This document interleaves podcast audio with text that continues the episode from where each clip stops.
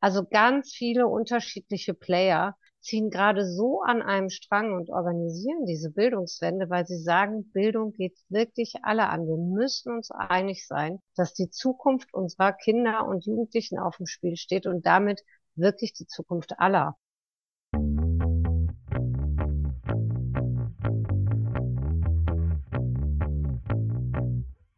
Supersozial, der Bildungs- und Sozialcast.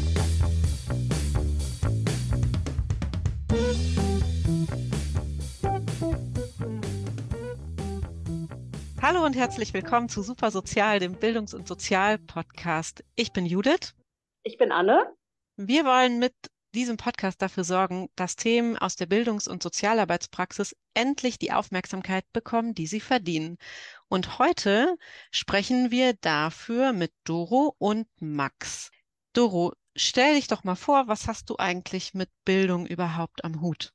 Ja, also aktuell ähm, bin ich Lehrerin in einer Montessori-Schule, aber vor allen Dingen Aktivistin bei Bildungswende jetzt und bei den Teachers for Future. Und Max, wie sieht's bei dir aus? Also ich bin äh, Schüler des Helmholtz-Gymnasiums in Potsdam und bin nebenbei bei äh, Fridays for Future und der Jugendorganisation Solid unterwegs und betätige mich auch seit Anfang dieses Jahres bei der Bildungswende und bei den Protesten.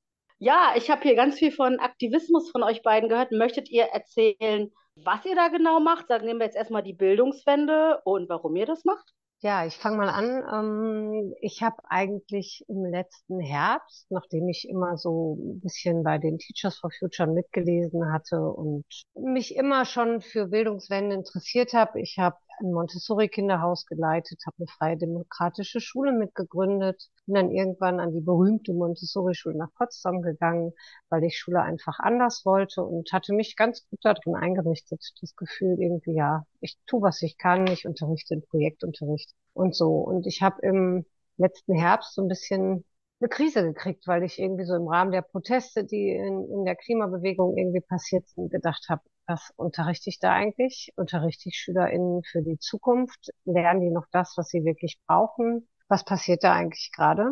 Habe mich dann stärker bei den Teachers for Future engagiert und die sind ja eine der Hauptinitiatoren von Bildungswende jetzt. Bin dann relativ schnell in die Orga-Gruppe bundesweit gegangen und habe am 26.05. vorm Bildungsministerium in Potsdam Forderungen überreicht von den Teachers. Darüber bin ich in Kontakt gekommen mit der Bildungswende und habe dann ein paar Wochen später vom Kanzleramt ähm, ebenfalls eine Rede gehalten zu dem Thema. Und das war so der Start von Bildungswende jetzt ich sag mal, innerhalb von ja, zwei Monaten wirklich ja, volles Engagement für diese Aktion und mit mir ganz, ganz viele andere, die da vor kurzer Zeit eingestiegen sind und innerhalb von kürzester Zeit diesen krassen Protest organisieren.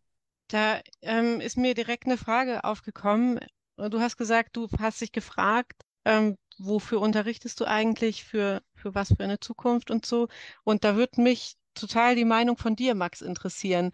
Ähm, wie ist denn deine Einschätzung dazu? Wofür wird eigentlich gerade an Schulen unterrichtet? Also bei uns ist eigentlich schon seit längerer Zeit immer die Schulkritik auch innerhalb des Jahrgangs und auch den alten Klassen immer sehr aktiv gewesen, weil halt viele Leute sich halt auch beschweren, weil man einfach heutige Themen überhaupt nicht mehr aufgreift und halt in vielen Unterrichtsstunden, wie auch zum Beispiel politischer Bildung oder auch Erdkunde und so, die eigentlich in den Rahmenlehrplänen darüber sprechen sollten, auch über halt nachhaltige Entwicklung, derzeitige Zukunftsthemen. Bestes Beispiel ist die Klimakrise, ähm, wird in keinen der Unterrichten angegriffen, in überhaupt irgendeinem Jahrgang an unserer Schule. Und das Einzige, wo, das es bei uns im Erdkundebuch gibt, ist so auf einer Seite so ein halber Absatz und da wird halt der Klimawandel sogar in Frage gestellt und das Buch ist von 2020 und da fragen sich halt sehr viele, was man denn jetzt wirklich lernt, weil es ist eigentlich immer nur noch so alter, trockener Stoff, immer wieder das bürokratische System Deutschland, was erwähnt wird, was wiederholt wird, was hoch und runter geladen wird, auch in dem politischen Bildungsunterricht. Und es wird halt nicht ähm, mit derzeitigen Themen probiert, irgendwie den Unterricht zu gestalten oder Jugendliche zu informieren und ihnen wirklich eine politische Bildung zu geben, die sie selbst dann dazu motiviert, selbst weiterzulesen, sich selbst zu informieren. Für die meisten sind das Unterrichtsfächer, die sofort abgewählt werden. Also ich kenne fast keinen mehr, der wirklich äh, auf diese Unterrichtsfächer Lust hat, aufgrund dessen, wie deren Gestaltung ist und dass es halt keine heutigen Informationen oder so mit reingenommen werden. Und das macht sehr viele an unserer Schule halt dann auch, bringt sie halt sehr zur Verzweiflung. Und wenn man halt mal so nachfragt, hat da keiner irgendeine Ahnung wirklich, was gerade groß abgeht. Wenn man da zu irgendwelchen spezifischen Themen geht, kann einem niemand irgendwas sagen, außer dass es halt vielleicht gerade existiert. Und das finde ich, also das wirft mir halt große Angst auch irgendwie vor, weil ich dann nicht weiß, wie man dann halt nachhaltige Bildung für die anwachsende, heranwachsende Generation dann halt gestalten möchte. Und ähm, hast du eine Idee, woran das liegt? Also das klingt ja erstmal so, als würdest du dich einfach auch überhaupt nicht gut aufgehoben fühlen in der Schule. Oder bevor du die Frage beantwortest, noch mal kurz zur Erinnerung, du bist am Gymnasium. In welcher Klasse bist du? Ähm, ich bin jetzt in der zwölften Klasse und ich finde, es liegt halt sehr daran, dass dieser Unterricht einfach nicht daran liegt, dass man sozusagen mit den SchülerInnen in der Klasse arbeitet und dass halt keine Gemeinschaft gebildet wird, sondern dass das System halt immer so abläuft, dass man eine Buchstruktur hat, nach einem Buch arbeitet, mit einer Lehrerin, die selbst an den Themen dann meistens nicht wirklich mit einer bestimmten, also mit so einer bestimmten Motivation oder so herangeht und es dann meistens einfach nur darum geht, dass wir halt ähm, strukturelle Systeme lernen und ähm, lernen, wie Institutionen aufgebaut sind und wie diese funktionieren, was ich auch wichtig finde in einer Demokratie, aber man lernt halt überhaupt sonst über irgendetwas anderes innerhalb unserer Demokratie, was zum Beispiel gerade passiert, über derzeitige Situation oder sonstiges, lernt man halt so gut wie gar nicht. Und ähm, dann frage ich mich halt, ist es halt dann einfach pures Auswendiglernen, auch für die Tests und wirklich zurück bleibt in den meisten Köpfen einfach nichts. Und das liegt dann einfach darauf, dass die Leute sich dann selbst informieren müssen oder durch Eltern oder Social Media dann irgendwie dazu gebracht werden, sich mal für ein Thema zu interessieren. Und so kriegt man dann ein bisschen eine sozusagen politische Jugend hin, die sich auch versucht zu engagieren, weil ich finde, das ist genau das ist auch, was wir gerade brauchen in dieser heutigen Zeit. Jo, das würde ich auch so unterschreiben. Ich habe mich gerade gefragt, ob es in deiner Schulzeit, die ja doch schon immerhin zwölf Jahre fast andauert, ja, welche Positivbeispiele es da auch gibt. Hast du ähm, eine Lehrperson mal erlebt, beziehungsweise welche, die, wo du gesagt hast, boah, so, so sollte es immer sein, so fände ich es richtig gut? Ja, also mehrere muss ich sagen jetzt auch. Also in der Was für ein Glück. Ich hatte kurz Sorge, dass Ja. es nicht so ist. Gut. Nee, also in der Grundschule fand ich, ist man damit super reingestartet, ähm, was mich total verwundert hatte. Also da hat man wirklich schon jung angefangen, so ein bisschen was aufzubauen bei den Kindern, weil dort bei uns halt angefangen wurde, dass uns sozusagen gesagt wurde als Hausaufgabe immer beim PB-Unterricht, schaut Sonntagabend die Tagesschau, auch gerne zusammen mit euren Eltern. Schreibt euch auf, was euch interessiert, bringt es am nächsten Tag in den Unterricht. Und dann gab es eine Unterrichtsstunde, die einfach nur dafür da war, dass Kinder ihre Fragen stellen konnten. LehrerInnen haben dann halt, also die Lehrerin hat dann versucht, das in einen bestimmten Rahmen zu stellen, hat versucht, das denen zu erklären, hat ihnen kindgerecht. Und das war super toll. So, das hatten wir, glaube ich, drei, vier Jahre lang, ähm, bis die Lehrerin dann in Rente gegangen ist. Also es war so auch eine ältere Person.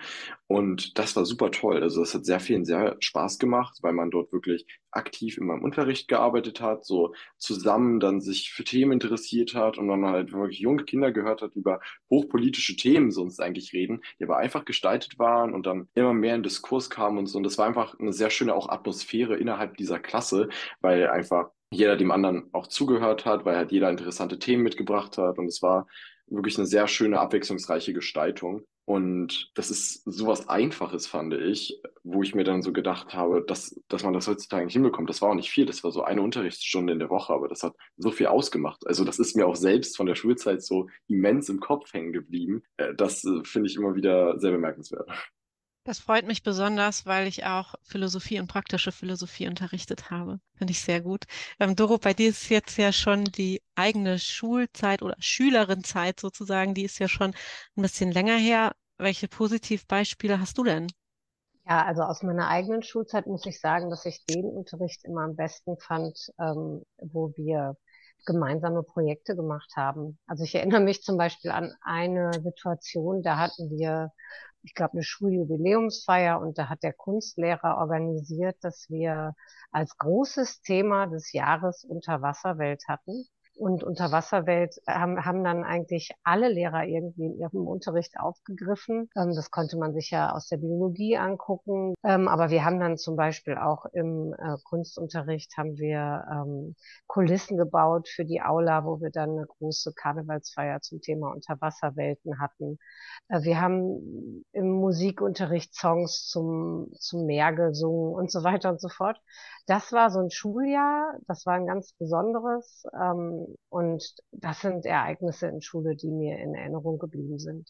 Und das ist auch jetzt in der Zeit als Lehrerin, viele, viele Jahre später, ähm, die Art und Weise, wie, wie ich versuche, meinen Unterricht zu gestalten. Ich war bis letztes Jahr in einer 7-8 an der Montessori-Schule und wir haben ein Außengelände am Schlenitzsee, heißt das. Das ist ein Permakulturgelände. Da kochen wir mit den SchülerInnen, essen mit denen gemeinsam, haben Trockentrenntoiletten gebaut, haben Baumhaus gebaut, mit dem wir ähm, das benachbarte Vogelschutzgebiet beobachten können. Das klingt total gut und ich finde, du beschreibst gerade schön, wie das aufgegriffen wird, was Max ja in seinem Unterricht oft auch fehlt, nämlich auch so eine Eingebundenheit in den Alltag und so. Jetzt frage ich mich gerade, Doro, warum machen das denn nicht alle Lehrerinnen und Lehrer? Also wieso ist das nicht Standard? Hast du da irgendwie eine Art von Antwort drauf? Also ich glaube, einmal ist das eine Art von Unterricht, die den meisten Menschen erstmal fremd ist. Also wir müssen uns alle klar machen, wir sind selber durch ein völlig anderes Schulsystem gelaufen. So reformpädagogische Ansätze wählen einfach viele Menschen auch gar nicht. Also das, was, es ist so ein bisschen der Gedanke dahinter, na ja, das, was für mich in Anführungsstrichen gut gewesen ist, das muss doch auch für meine Kinder gut sein. Und viele haben Angst, dass äh, die SchülerInnen bei uns nicht genug lernen. Eigentlich jedes Jahr beweisen wir das Gegenteil. Am Ende der zehnten Klasse sind wir immer über dem Durchschnitt, was die Abschlüsse angeht. Und trotzdem gibt es ganz viele Menschen, die erstmal Sorge haben, ihre Kinder auf solche Schulen zu geben.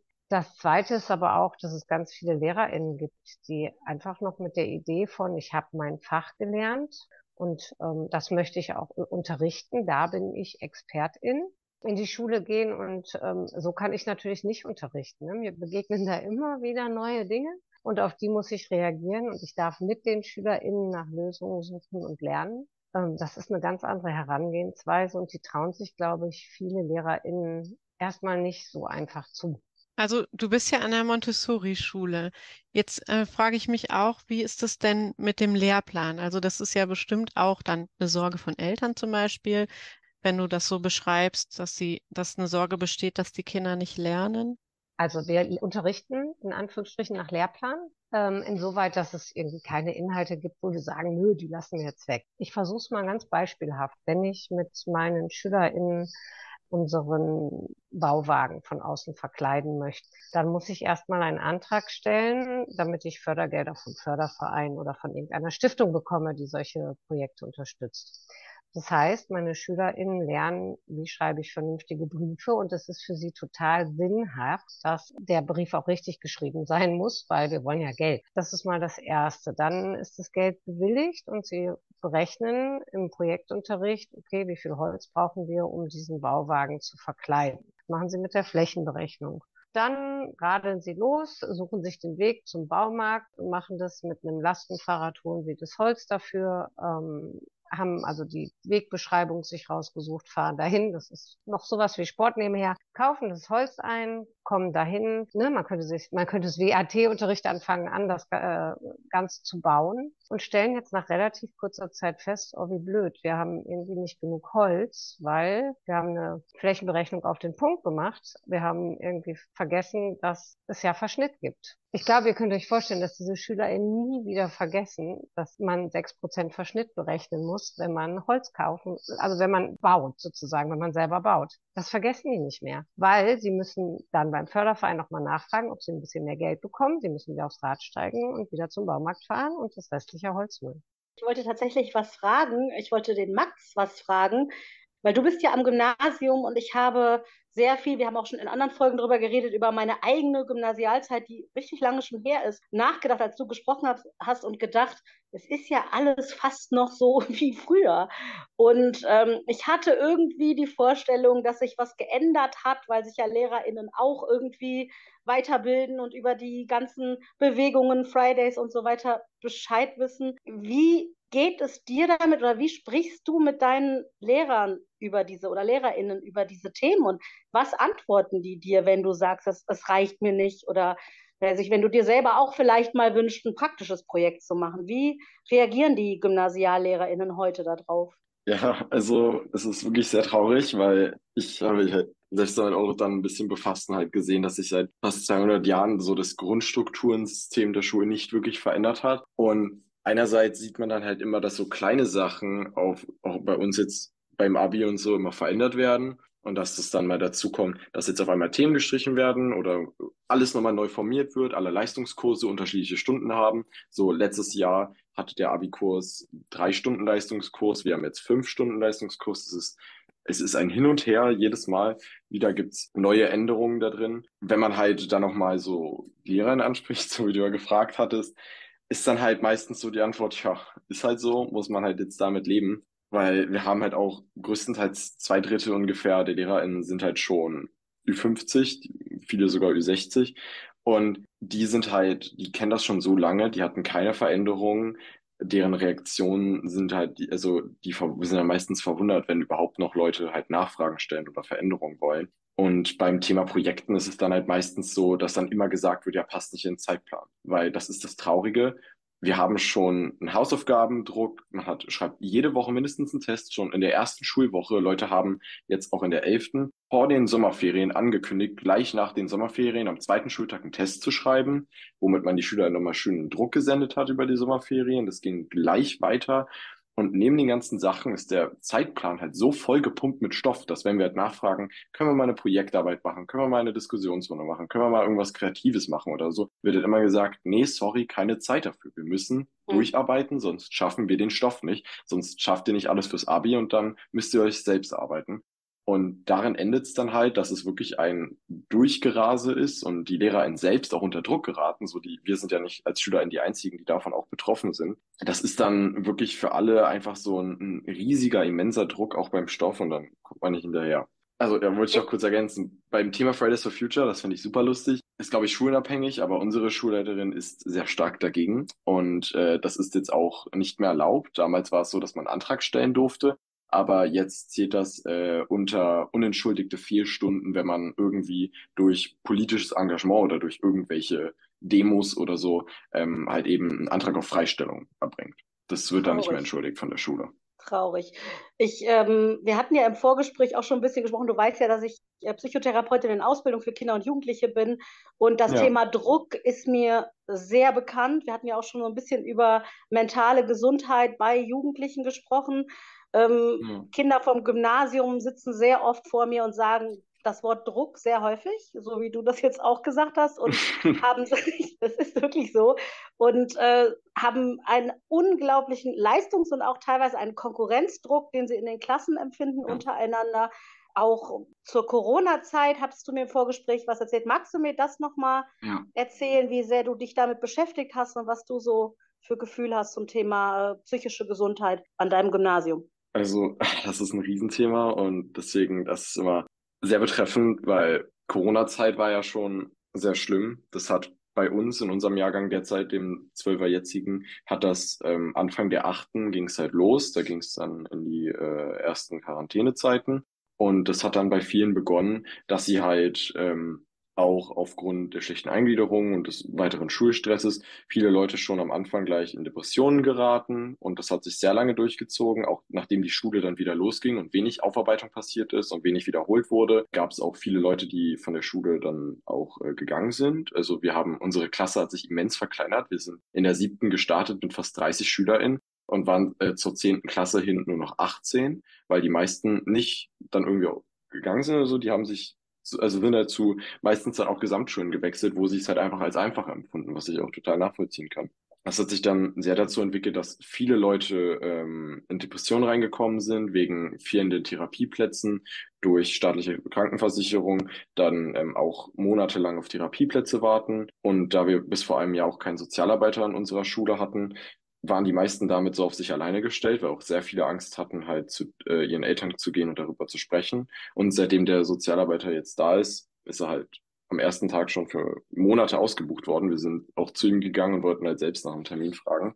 Äh, ja, und ähm, dieser, dieser Leistungsdruck zieht sich halt wirklich durch. Ich kenne viele Menschen in meinem Freundeskreis, die arbeiten bis in die Nacht hinein. So auch jetzt wieder hat mir ein äh, Mensch erzählt aus meinem Freundeskreis, dass äh, die Person bis Sonntag um 5 Uhr morgens gearbeitet hat, um Vortrag und Test noch für diese Woche zu schaffen, hatte dann eine Stunde Schlaf und ist dann damit zur Schule gegangen und ist dann auch gestern Abend am Schreibtisch im grellen Licht eingeschlafen und irgendwann wieder um 4 Uhr aufgewacht und hat dann weitergemacht. Und das sind dann Stories, die auch keine Einzelfälle sind, die immer mehr öfter auftraten und das belastet einen selbst und die Menschen haben dann halt auch Angst, zu ihren Eltern zu gehen. Die Menschen haben sich Angst, Hilfe zu suchen. Das hat jetzt fast ein halbes Jahr gedauert, bis wir die Person auch zum Sozialarbeiter ähm, kriegen konnten, dahin zu gehen. Das ist halt immens traurig mit anzusehen. Und das ist bei so vielen Menschen so. Leistungsdruck ist bei den Leuten überall in den Köpfen. Die meisten Menschen an unserer Schule, wenn man die fragt, definieren sich teilweise auch schon durch die Noten und empfinden sich halt als gut, wenn sie eine gute Note schreiben oder als eben schlecht, wenn sie eine schlechte Note schreiben was dann auch bei vielen zu sehr starken Belastungen führt. Wir Menschen hatten, die auch in äh, Kliniken gegangen sind jetzt während der Zeiten und von den Schulen weg. Und ähm, ja, das ist, also das macht halt mit einem selbst auch etwas, was halt unfassbar ist, weil man das einfach nicht nachvollziehen kann, wie, wie äh, ein System es dazu kommen lassen kann, dass die Generation unter solch einen Druck geraten und Kinder so ihr Leben wirklich zerstört werden, weil die meisten Menschen dort wirklich dann einfach auch jetzt irgendwann halt einen Zusammenbruch haben oder einen Zusammenbruch bekommen, ja, dann höchstwahrscheinlich noch nicht mal das Abi schaffen werden, obwohl sie sich jahrelang durch dieses System gekämpft haben. Danke, Max, dass du das so ehrlich geteilt hast. Ich glaube, da werden einige ZuhörerInnen sehr dankbar sein. Ich möchte dazu auch noch mal sagen, ähm, SozialarbeiterInnen sind auch am Gymnasium tatsächlich wichtig. Es ist nicht so, dass Menschen am Gymnasium Roboter sind, die tatsächlich ja. irgendwie gar keine Beratung brauchen. Und der andere Punkt, den du auch gerade erwähnt hast, ist tatsächlich der Mangel an Kassentherapieplätzen bei KJP, also bei uns Kinder- und JugendpsychotherapeutInnen. Es ist nämlich so, dass weitaus genug TherapeutInnen da sind, die ausgebildet sind, eine sehr teure Ausbildung gemacht haben, aber viel zu wenig Plätze. Im Erwachsenenbereich das Gleiche, bei Kindern und Jugendlichen noch viel schlimmer, dass tatsächlich die Kalkulation für die Kassenplätze aus den 1990er Jahren stammt und seitdem nicht angepasst wurde an den Bedarf. Und da ist eine Riesenlücke im System, die ein Riesenproblem ist. Da werden wir in einer anderen Folge auch noch drüber sprechen. Da werde ich für sorgen, dass wir dazu auch noch eine Person einladen werden, weil mir das ein großes Anliegen ist. Ja, also ich möchte einmal ganz kurz etwas ergänzen. Also ähm, wir müssen nicht beim Gymnasium anfangen. Ich habe vor einigen Wochen ähm, den Sohn einer Freundin mit ihr zusammen von der Kita abgeholt also nicht von der Kita, sondern vom, vom Hort abgeholt. So, der ist in der dritten Klasse. Das heißt, der hatte Unterricht so bis zwölf, halb eins. Und um vier Uhr haben wir ihn abgeholt. Und der Junge ist um vier Uhr aus dem Kindergarten gekommen, hat irgendwie sich an seine Mama gedrückt zur Begrüßung und hat gesagt, er hat Bauchweh. Und dann hat sie gesagt, was ist denn los? Und dann hat er angefangen zu weinen und hat gesagt, ich bin so schlecht in Mathe, ich habe heute gar nichts verstanden, ich kann das nicht, ich bin so schlecht. Und ich habe wirklich daneben gestanden und hab, weiß ich auch nicht, also in mir ist irgendwie noch mal ein bisschen was zusammengebrochen, weil ich dachte, es kann doch nicht sein. Ein Kind lebt eigentlich absolut im Jetzt, dass ein, ein Junge von acht Jahren vier Stunden später noch so belastet davon ist, dass er morgens in der zweiten Stunde in Mathe etwas nicht verstanden hat. Das ist, das ist ja richtig Psychoterror. Also äh, das finde ich unglaublich. Und da muss ich sagen, da gibt's natürlich Formate, die irgendwie ähm, ganz anders sind. Und in der äh, Montessori-Pädagogik ist es die Freiarbeit. Es gibt andere reformpädagogische Ansätze, die auch gut sind. Aber es muss eine Grundhaltung in Schule entstehen, dass es darum geht, Kinder und Jugendliche zu bestärken, Kinder und Jugendliche zu begleiten, in ihrer Entwicklung zu lernen. Und ähm, nicht nur zu lernen, sondern sich auch als Persönlichkeiten zu entwickeln und, und kommunikationsfähig zu werden, kreativ zu werden, Lösungsansätze zu finden. Wenn wir, wenn wir uns mal anschauen, was sind irgendwie die Herausforderungen der Zukunft dieser Generation, dann seien wir ehrlich, wir haben alle keine Lösung. Wir wissen alle noch nicht, was da genau auf uns zukommen wird. Klimawandel, wir haben Krieg, wir hatten die Pandemie, uns wurde gesagt, das ist wahrscheinlich kein Einzelfall gewesen. Also zum ersten Mal ist es so, dass die Menschen nicht mehr das Gefühl haben, irgendwie, es wird auf jeden Fall in Zukunft besser werden.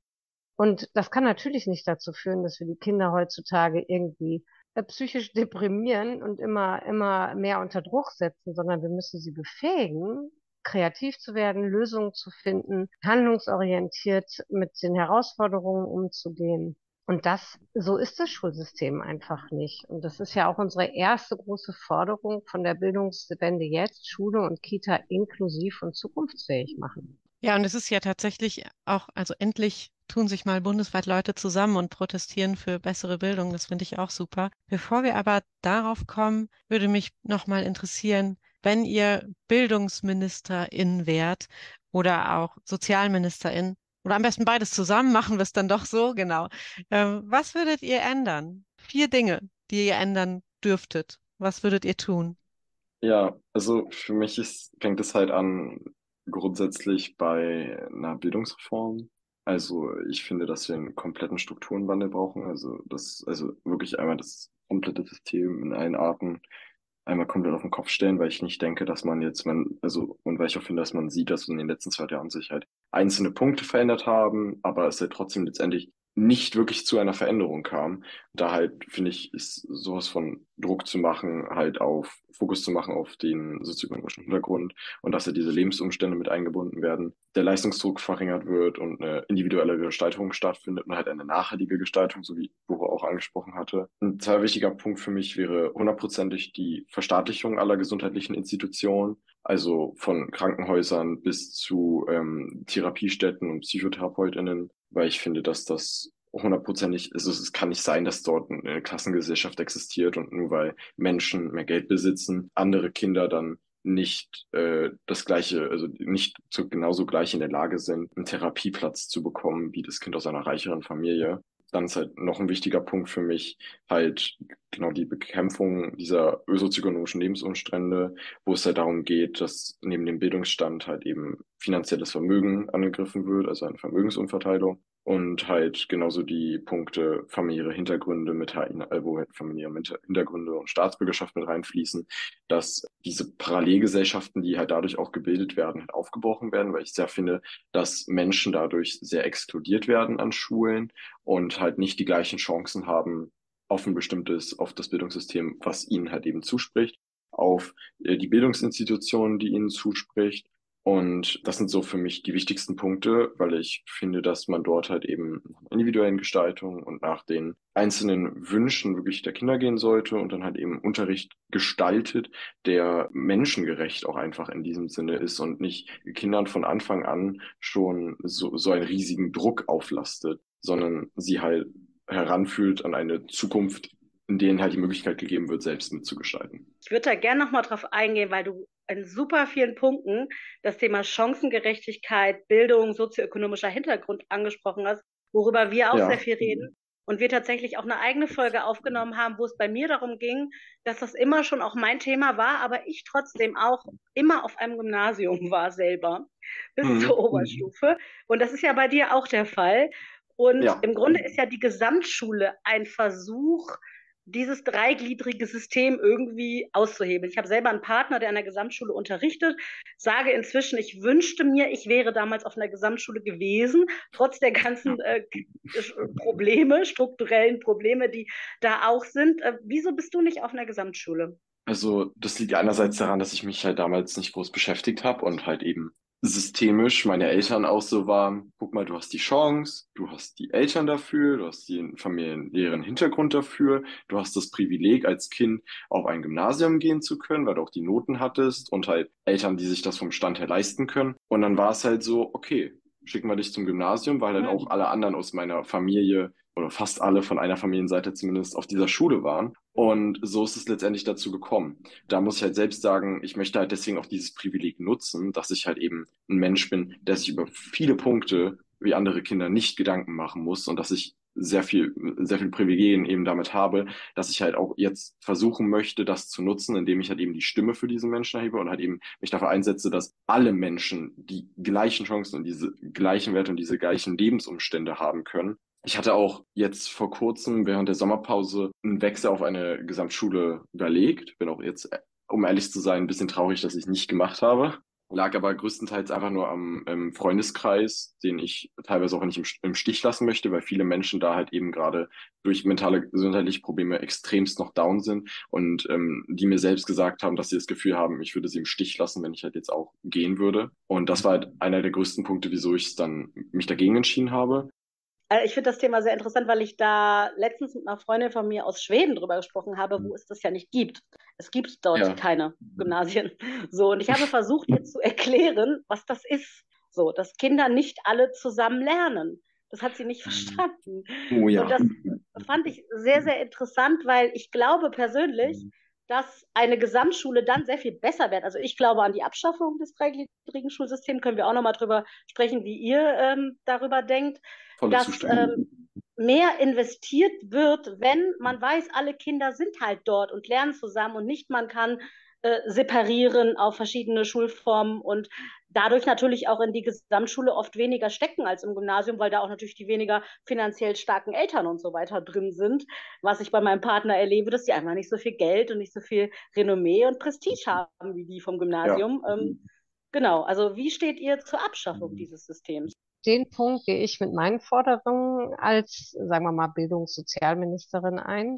Gesundheit kommt dann automatisch dazu. Ähm, also meine erste Forderung ist Abschaffung der Selektionsfunktion von Schule. Das einmal, also ne, einmal die Institution darf schon von vornherein nicht selektieren. Inklusion ist ein großes Thema, ist ein Menschenrecht. Alle dürfen diese Schule besuchen und bedeutet aber auch innerhalb der Pädagogik einen Wechsel hin zur Feedback-Kultur statt Noten, sowas wie gleichzeitige Klassenarbeiten macht, wenn man da mal gründlich drüber nachdenkt, überhaupt keinen Sinn. Warum darf nicht jeder so lange lernen, bis er es verstanden hat und sich dann von den KollegInnen äh, das Feedback holen, kann ich es wirklich oder wo muss ich noch was tun?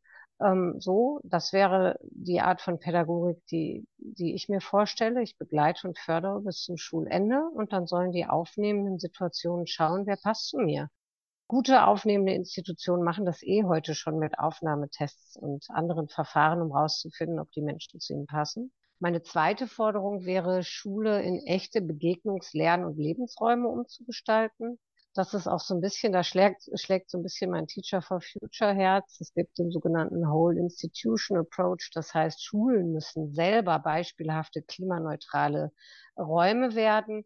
Und das fängt mal an mit entsiegelten und begrünten Schulhöfen, Orten, an denen sich SchülerInnen wirklich wohlfühlen und auch atmen können und ihre, ihre Freiräume genießen können. Und ganz wichtig nochmal in Bezug auf die Pädagogik ist meine dritte Forderung, also Freiarbeit, Unterricht in Projekten und Bildung für nachhaltige Entwicklung als echter Schwerpunkt. Also sinnhaftes Lernen, zukunftsorientiertes Lernen, partizipatives, projektorientiertes Lernen. Und um das umzusetzen, ähm, dass die Menschen sich an ihrer Schule wirklich wohlfühlen können und ganzheitlich als Mensch wahrgenommen werden und wachsen können, ist für mich noch ein, ein ganz wesentlicher Punkt. Kunst, Kultur, Musik, Handwerk, Bewegung nicht so als Nebenfächer zu betrachten, sondern aufzuwerten und wirklich jedem Kind in Schule das Angebot zu machen.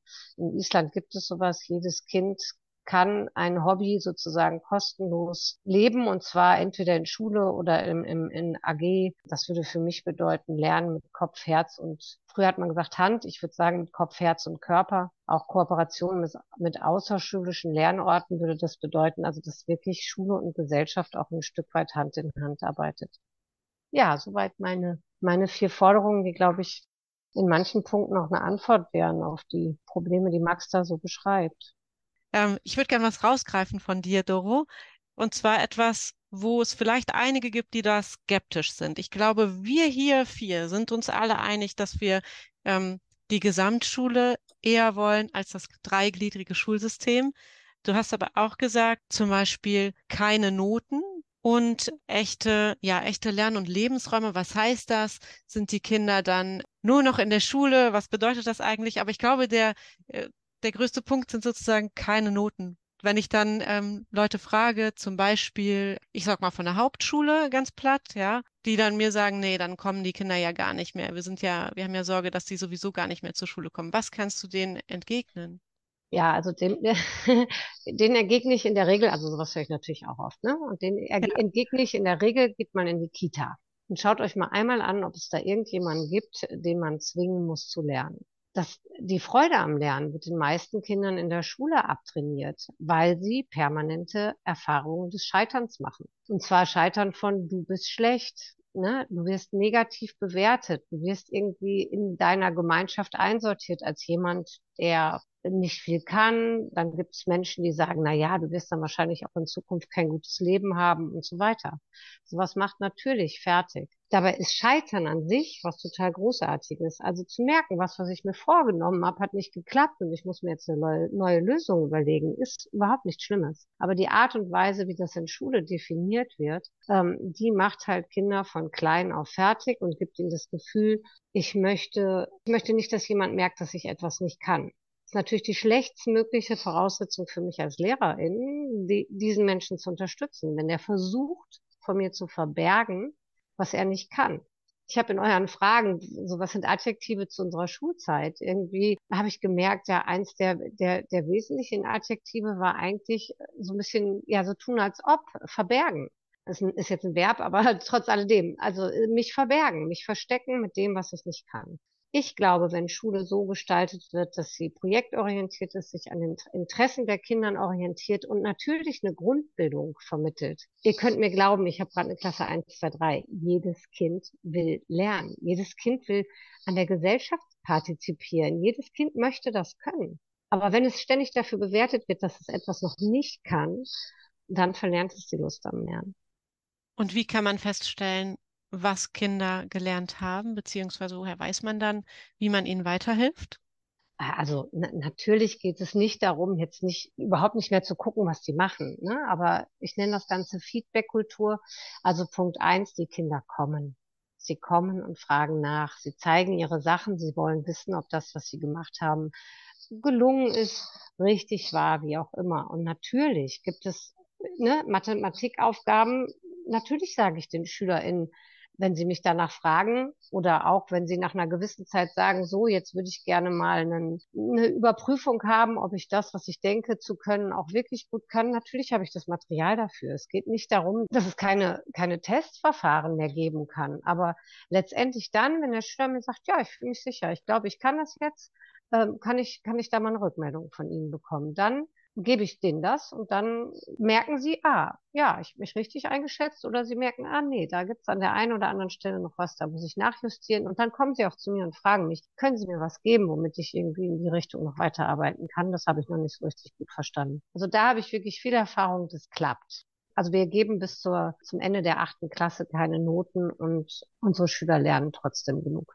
Ähm, da habe ich noch eine Frage an die Montessori-Schulen speziell auch, weil das sind ja keine staatlichen Schulen. Wie läuft das denn an deiner Schule? Also muss man da Schulgeld zahlen oder wie funktioniert das? Da habe ich jetzt Glück gehabt. Nein, wir sind eine staatliche Montessori-Schule. Also ah, okay. In Brandenburg ist es möglich. Ich denke, das ist auch, also ich weiß, dass es in Nordrhein-Westfalen auch möglich ist. Da gibt es, glaube ich, auch, also zumindest Schulen, staatliche Schulen mit einem Montessori-Schwerpunkt. Bin mir nicht ganz sicher. Zu meiner Zeit, als ich da mein Referendariat gemacht habe, gab es sowas. Ja, also ich denke halt genau das ist auch ein Punkt. Also die ähm, Bildungsministerien müssen sich für alternative Schulformen öffnen und einfach auch davon lernen. Also ne, wir müssen miteinander reden, wir müssen gemeinsam überlegen. Wir haben nicht mehr die Situation, dass wir unglaublich äh, wenig Arbeitsplätze für unglaublich viele SchülerInnen haben. Wir, wir haben Fachkräftemangel. Wir haben, wir haben wirklich einen sozialen Notstand in der Pflege. Wir haben äh, ErzieherInnen fehlen 300, ich weiß nicht, über, also 300, über 384.000 ErzieherInnen fehlen, glaube ich, bundesweit aktuell. So, also wir brauchen diese Menschen wir, und wir müssen jeden mitnehmen. Wir müssen wirklich jeden mitnehmen. Das, was Max eben gesagt hat, sozial gerecht, ne? Bedeutet ja auch, dass sich Menschen, die mit sagen wir mal, schlechteren Bildungsvoraussetzungen in die Schule kommen, dass ich die so unterstütze und fördere, dass sie, dass sie aufholen können. Also die brauchen eine größere Aufmerksamkeit und dafür braucht es auch multiprofessionelles Personal in der Schule, also Sozialarbeiter, Handwerker vielleicht. Es braucht Menschen, die diese Menschen genau da, ähm, kreative Leute. Also äh, ne, eine Schule kann ein bunter Haufen an Professionen sein, die gemeinsam die Kinder da abholen, was sie können, was sie, was, was sie interessiert und zu selbstbewussten, kreativen und lösungsfähigen, zukunftsfähigen Menschen werden lässt. Max, wenn du das jetzt hörst, wie Doro das hier so schön beschreibt, keine Noten und wenn ich das Gefühl habe, hm, ich möchte überprüft werden, dann frage ich eben nach und dann werde ich überprüft, falls man das überhaupt dann noch so nennt, aber dann kriege ich auf jeden Fall ein Feedback, das ich mir einholen möchte. Wie Fühlt sich das für dich so an, wenn du das jetzt mit deiner Schulzeit vergleichst? Kannst du dir das gut vorstellen? Kannst du dir das nicht gut vorstellen? Ja, also ähm, ich muss sagen, dass die Traumvorstellung sozusagen eigentlich schon. Ich finde aber halt nicht, dass es utopiehaft ist. So. Ich, ich finde, dass das halt eine Traumvorstellung ist, die wir sehr schnell umsetzen können. Ich finde, dass es Doro da vorgeschlagen hat und auch was die Bildungswende mit dem Protest am 23.09. halt eben betrifft, äh, greift das halt eben perfekt auf. Und ich kann mir sehr gut vorstellen, dass das so auch unsetzbar ist und auch aus dem eigenen Leben höre ich das halt immer sehr oft von Leuten, dass das das so ist, was wirklich viele von uns einfach wollen und worauf viele einfach Lust haben. Und da äh, fängt der erste Punkt halt eben schon an. Auch wenn ich meinen derzeitigen Freundeskreis durch das Gymnasium und den Wechsel darauf halt sehr mag und sehr wertschätze, ist es halt einfach so, dass dieser dauerhafte Wechsel, und wir in Brandenburg sind ja schon die Ausnahme mit sechs Jahren, halt eben zwischen den Schulen sehr, sehr krass ist und sehr viele Leute mitnimmt, wo ich auch von vielen gehört habe, dass das dann halt eben dazu führte, dass sie dann aus dem Freundeskreis rausgerissen wurden, in der neuen Schule wurden sie dann gehänselt oder gemobbt oder so und dann wirft man sie halt eben aus bekannten früheren Strukturen raus, weshalb ich halt auch total das System, das eingliedrige System einer Schule, wo man von eins bis zehn oder eins bis zwölf die Leute durchhaut oder eins bis zehn verpflichtend und dann die letzten zwei Jahre, wenn man halt Bock drauf hat und dann halt wirklich ein System, wo, von, wo halt von klein an dann wirklich äh, in einem schönen Rahmen, wie auch dort gezeigt, wie auch Doro gesagt hat, in diesem Nachfragesystem, also einfach gestaltet wird, weil das, das existiert ja bei uns nicht mehr. So diese Chance oder die Möglichkeit zu haben, zum Lehrer zu gehen, zur Lehrerin zu gehen, Nachfragen zu stellen und so, das ist zwar immer es wird zwar immer gefragt, aber letztendlich hat man nie wirklich die Zeit dafür. Und dass man dann in Ruhe oder in Gruppenarbeit dort Aufgaben bewältigt und dann selbst ein Interesse daran entwickelt oder eine kreative Gestaltung dort im Hintergrund hat, das ist einfach nicht mehr möglich. Da geht es einfach darum, dass viele Leute es noch nicht mehr schaffen, halt Abbilder, Abbildungen und so abzuschreiben, alles im Unterricht mitzunotieren. So meistens ist es dann so, dass man halt sich derzeit im Unterricht dann entscheiden muss, schreibe ich jetzt gerade mit und habe das dann für zu Hause oder höre ich jetzt zu und muss dann halt so damit leben. Weil viele wissen halt, wenn sie zuhören, lernen sie es gut in dem Moment, aber wenn du Mitschriften hast, hast du es ja doch noch für später. Wird es halt meistens dann so ein Mischmasch. Und da sieht man halt auch wieder die, die Klassenspaltung, weil Leute mit technischen Geräten, so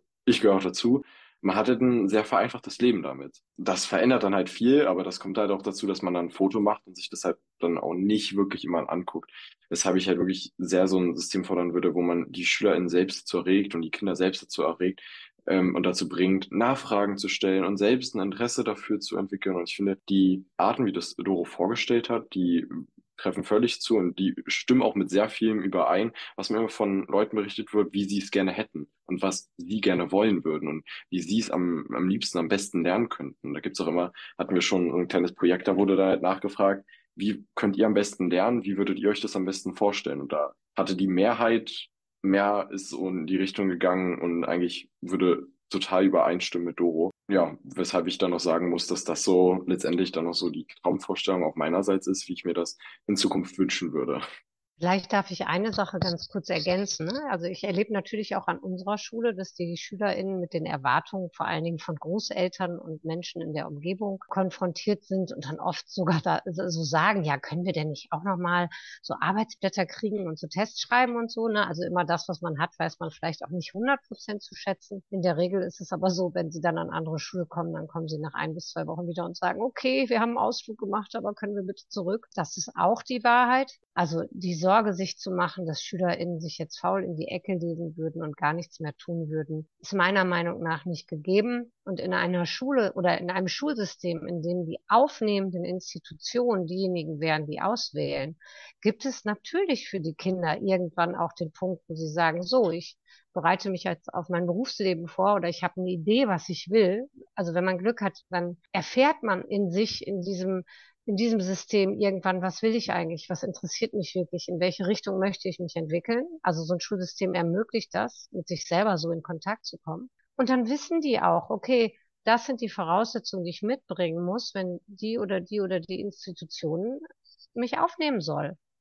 Also ich habe an einer freien äh, Schule das erlebt, dass ein Schüler wirklich über Jahre, naja, also Angeln war so sein Schwerpunkt, könnte man sagen, und viele andere Dinge. Das ist natürlich ein sehr freies System, also sehr viel Freizeitgestaltung. Und als der irgendwann gesagt hat, so, ich weiß jetzt, ich möchte wirklich irgendwie Forscher, also der wollte Urwaldforscher werden, so, da war dem völlig klar, okay, jetzt muss ich mich mal anderthalb Jahre auf den Hosenboden setzen und richtig, richtig dafür lernen, weil die Aufnahmekriterien sind groß, ne? also da habe ich viel zu leisten. Ähm, ja, und das hat er mit links gemacht, weil er ein Interesse daran hatte. Das finde ich, äh, habt ihr, habt ihr gut beschrieben und ich glaube, wir vier sind uns gar nicht uneinig, was das betrifft. Max, wolltest du da noch was hinzufügen? Ja, ich wollte auch noch mal kurz sagen, dass ich den Punkt auch völlig zustimme alleine, weil es sozialwissenschaftlich auch widerlegt ist, dass Menschen sozusagen faule Tiere sind, die, wenn man ihnen die Möglichkeit gibt, nichts machen würden.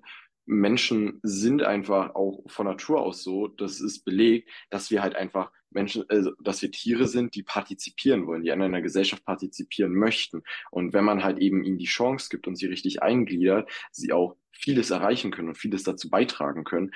Und das sieht man halt so oft, dass wenn man Schule richtig gestaltet, auf einem Weg Menschen ähm, Traumberufe aufzeigen kann, aber man die halt dann eben auch unterstützen muss. Auch bei meinen Eltern war das so, dass sie während der DDR, wo es halt auch noch eins bis zehn durch war, wo sie das Schulsystem auch als sehr gut empfanden, halt eben ihre Traumjobs dann wirklich entdeckt haben und bestimmte so Sachen, die sie gerne tun wollten, ähm, für sich entdeckt haben. Auch mein Vater, der Fotograf werden wollte, auch weil es ihm einfach in Freizeitmöglichkeiten so die Chancen dazu gegeben wurde, auch in bestimmten Projekten, wo er das für sich entdecken konnte. Als ihm dann lieber, später dann natürlich zerstört hatte, war dann nach der Wende das System Kapitalismus und dann halt kein Geld in der Familie und dann ging es halt zur Ausbildung, weil man halt eben ähm, nicht das Geld hatte für ein, ein, Studium oder halt die weitere Traumentwicklung oder auch erstmal Selbstfindung an der Stelle. Aber wo ich halt einfach finde, dass ähm, Schule einem so perfekt den Weg hinleiten kann, aber man halt eben den Kindern auch Zeit geben muss und die Zeit geben muss, sich selbst zu entfalten. Und das funktioniert halt eben nicht, wenn man sie unter dauerhaften Druck setzt von Anfang an und sie halt eben versucht, in einen bestimmten Weg zu karren und dann einfach die mittlere Bestleistungen der SchülerInnen dann versucht mitzuziehen und dann so sagt, hier, jetzt schreibt noch ein 1,0er und dann könnt ihr alles frei machen und der Rest fällt einfach durch und um den kümmert sich keiner. Da gibt es keine Auffangstrukturen oder irgendwas. Diese Leute fallen durch. Und da sagen auch schon die LehrerInnen selbst bei uns, Leute, ihr, jetzt müsst ihr alle für euch selbst arbeiten. So keiner von uns hat auch wirklich mehr die Zeit, nach euch zu schauen oder jeden mitzuziehen. Und das ist wirklich sehr krass und das nimmt dann einen auch richtig mit und entwickelt nochmal einen Druck bei vielen Leuten, der wirklich dann auch unvorstellbar ist. Also wir sehen auch hier wieder, dass so wie es derzeit ist, so darf es einfach nicht weitergehen. Und das Schulsystem, das Bildungssystem, das ist an vielen Stellen hochproblematisch. Deshalb würde ich sagen, jetzt einmal Bühne frei für die Bildungswende. Max und Doro, ihr ähm, seid beide in der Bildungswende aktiv. Was sind die Forderungen? Wie kann ich mitmachen? Mitmachen kann jeder. Ja, es ist super niedrigschwellig. In allen Bundesländern in Deutschland sind wir vertreten. Wir, wir haben am 23.09. an mittlerweile 28 Orten, ähm, alle zu finden unter www.bildungswende-jetzt.de, ähm, Demonstrationen das ist mal das äh, niedrigschwelligste, was man machen kann. Also kommt, unterstützt uns, seid dabei, protestiert mit uns. Wir sind übrigens ein, ein überparteilicher Protest. Das ist uns auch super wichtig. Bildung betrifft alle. Wir haben alle Kinder, wir haben, wir sind LehrerInnen, wir sind Lehramtsstudentinnen, wie auch immer die gemeinsam dafür kämpfen, dass Schule anders wird. Genau. Und unsere Forderungen sind, äh, wir wollen, dass Schule und Kita inklusiv und zukunftsfähig wird.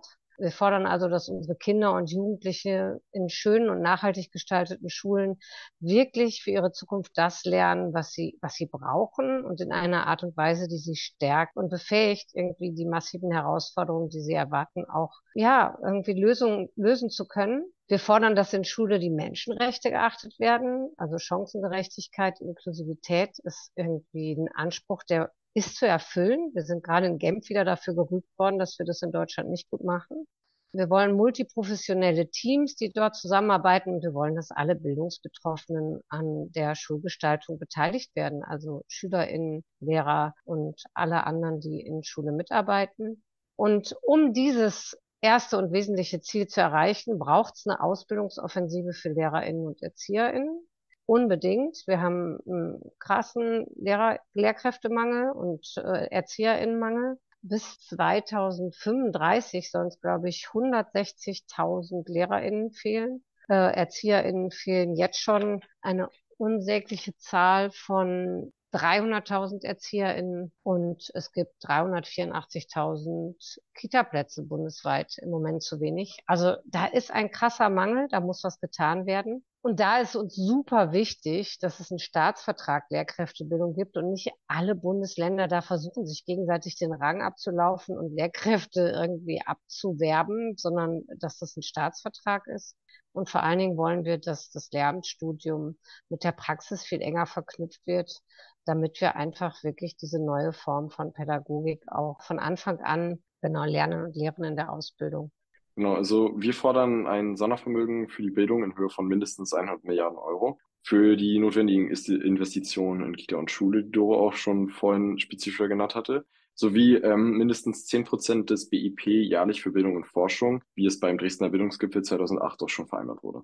Ja, und das, das muss man sich einfach ganz klar machen. Also 2008 wurde gesagt, wir wollen 10 Prozent des Bruttoinlandsproduktes für Bildung und Forschung ausgeben. Das hat seitdem nicht einmal funktioniert. Also ist dieses Sondervermögen Bildung, was wir gerade fordern, eigentlich nur sowas wie eine Kreditrückzahlung. Wer mal sich Bilder aus äh, maroden Berliner Schulen angeschaut hat, der weiß, dass es ein Großteil dieser, dieser Gelder, also dieses Sondervermögens einmal in die Investition gehen muss, Schulen wirklich zu leben lebenswerten Lernorten ähm, zu sanieren und umzugestalten. Ne? Marode Schulen erstmal wieder in Ordnung zu bringen, äh, Toiletten irgendwie so zu gestalten, dass man da auch draufgehen mag.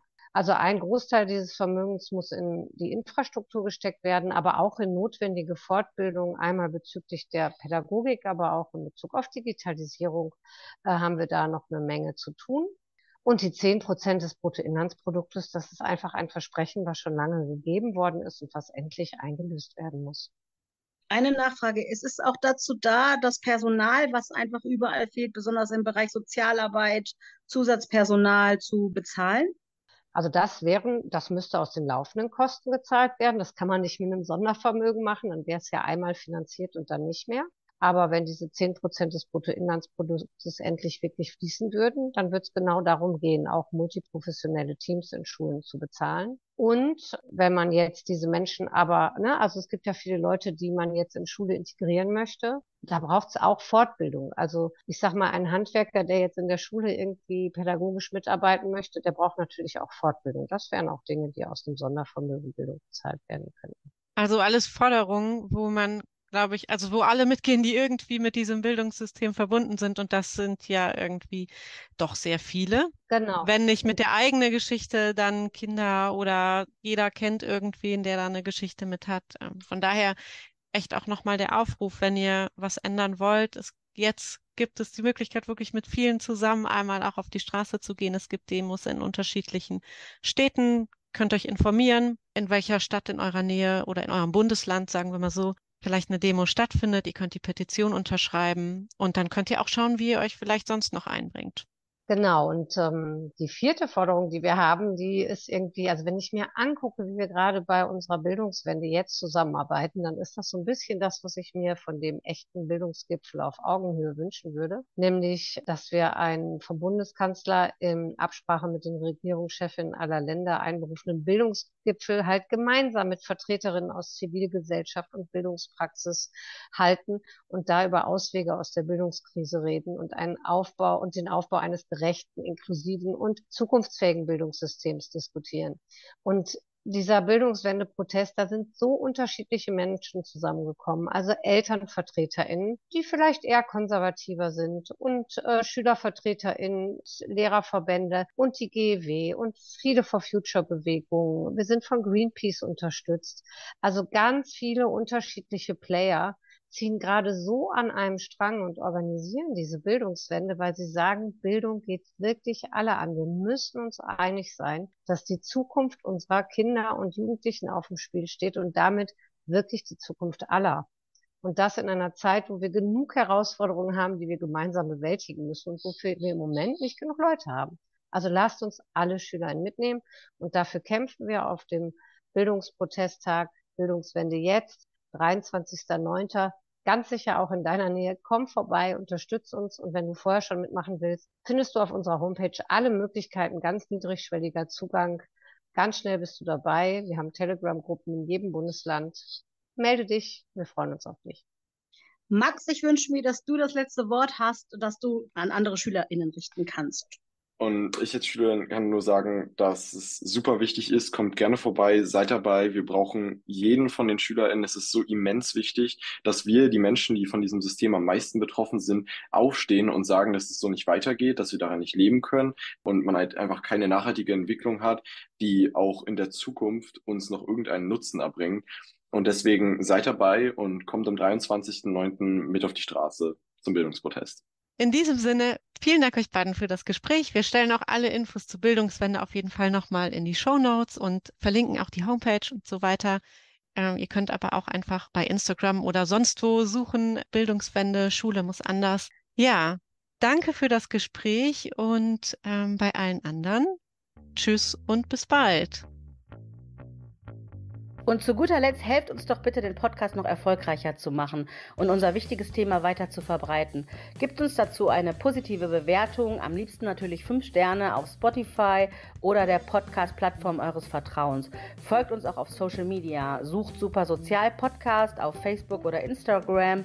Wir verlinken unsere Social Media Präsenz auch nochmal in den Show Notes, also dem Beschreibungstext zu dieser Folge. Wir freuen uns auch über Anregungen, Lob, Kritik, alles, was ihr so zu sagen habt unter unseren Social Media Kanälen oder per E-Mail. Unsere E-Mail-Adresse ist supersozial.podcast at gmail.com. Auch die verlinken wir in den Show Notes.